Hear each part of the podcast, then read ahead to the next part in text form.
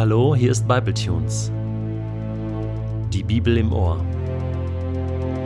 Täglich online mit der Bibel. Momente mit dem ewigen Gott.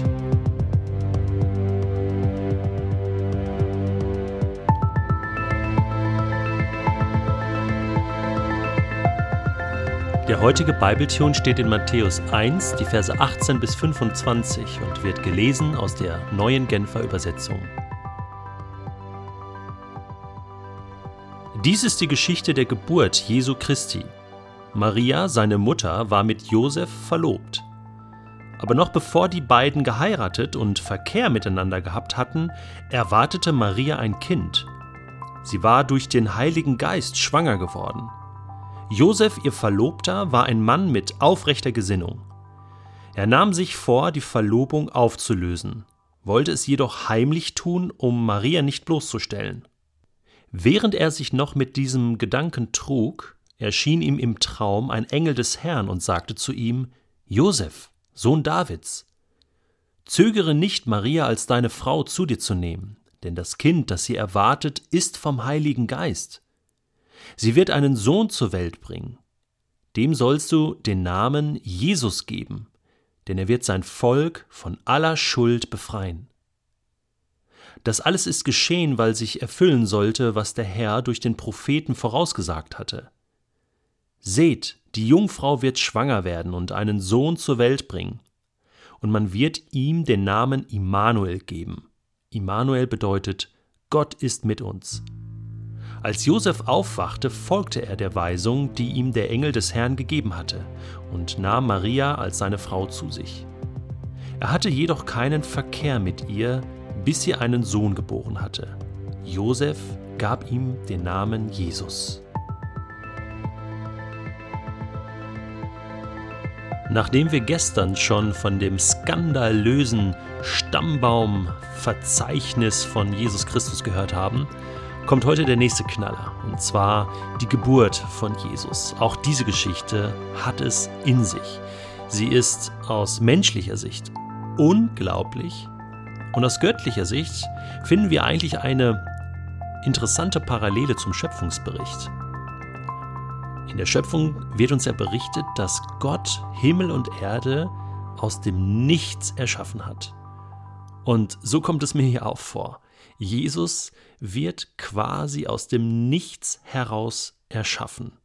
Zwei Menschen, Maria und Josef, sie waren verlobt und sie waren noch nicht zusammengekommen. Das heißt, sie hatten noch keinen Geschlechtsverkehr miteinander. Das war damals eigentlich so üblich, man hat sich da an die Richtlinien, an die Regeln Gottes gehalten, zumindest bei diesem zukünftigen Ehepaar war es so.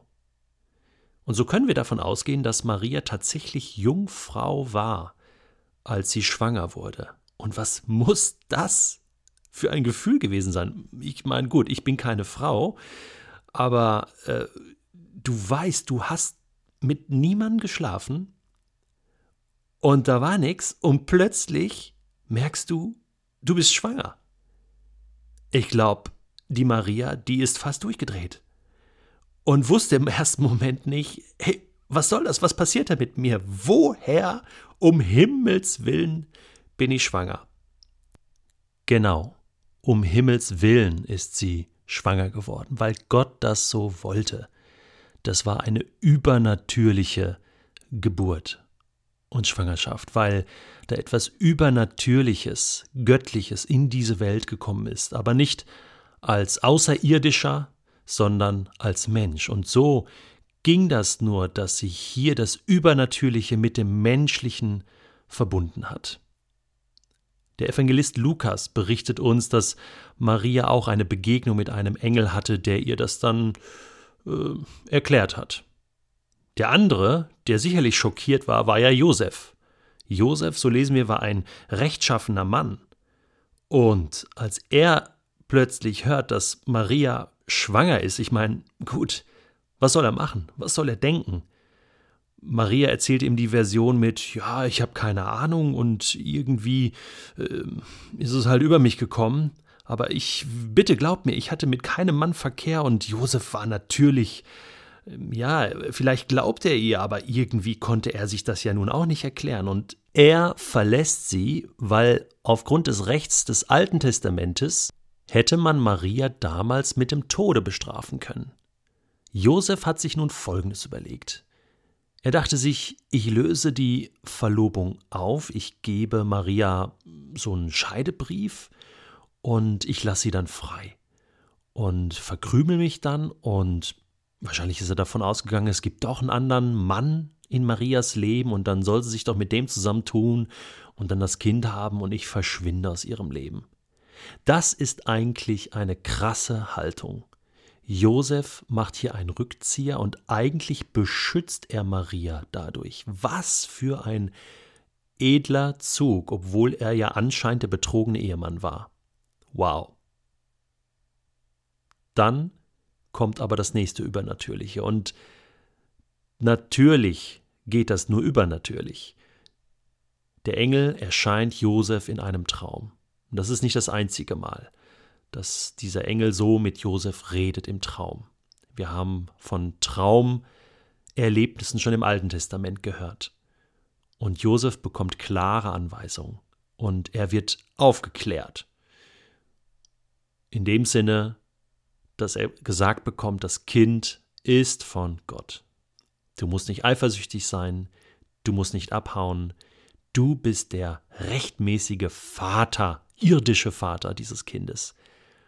Und deswegen sollst du ihm auch den Namen geben, nämlich den Namen Jesus. Und Josef kehrt also zurück zu Maria. Was muss das für eine komische Situation gewesen sein? Bis zur Geburt schlafen sie nicht miteinander. Neun Monate wartet Josef, bis er dann Maria zur Frau nimmt. Wow. Das sind die Eltern von Jesus. Und ich muss wirklich sagen, ich bin sehr, sehr beeindruckt, sowohl von Maria als auch von diesem Josef. Es war ja auch sicher kein Zufall, dass Gott sich ausgerechnet diese zwei Menschen als Eltern für seinen Sohn ausgesucht hat, oder? Josef war ein Mann mit aufrechter Gesinnung. Heute würden wir sagen, er hatte Integrität. Eine integre Persönlichkeit ist ein Mensch, der aufrichtig ist, der nach Gerechtigkeit strebt, der treu zu sich selbst ist und der Zivilcourage hat. Ich möchte mehr und mehr so ein Mensch wie Josef sein und wie Maria. Ein Mensch, der integer ist, denn ich weiß, Gott sucht heute nach solchen Menschen.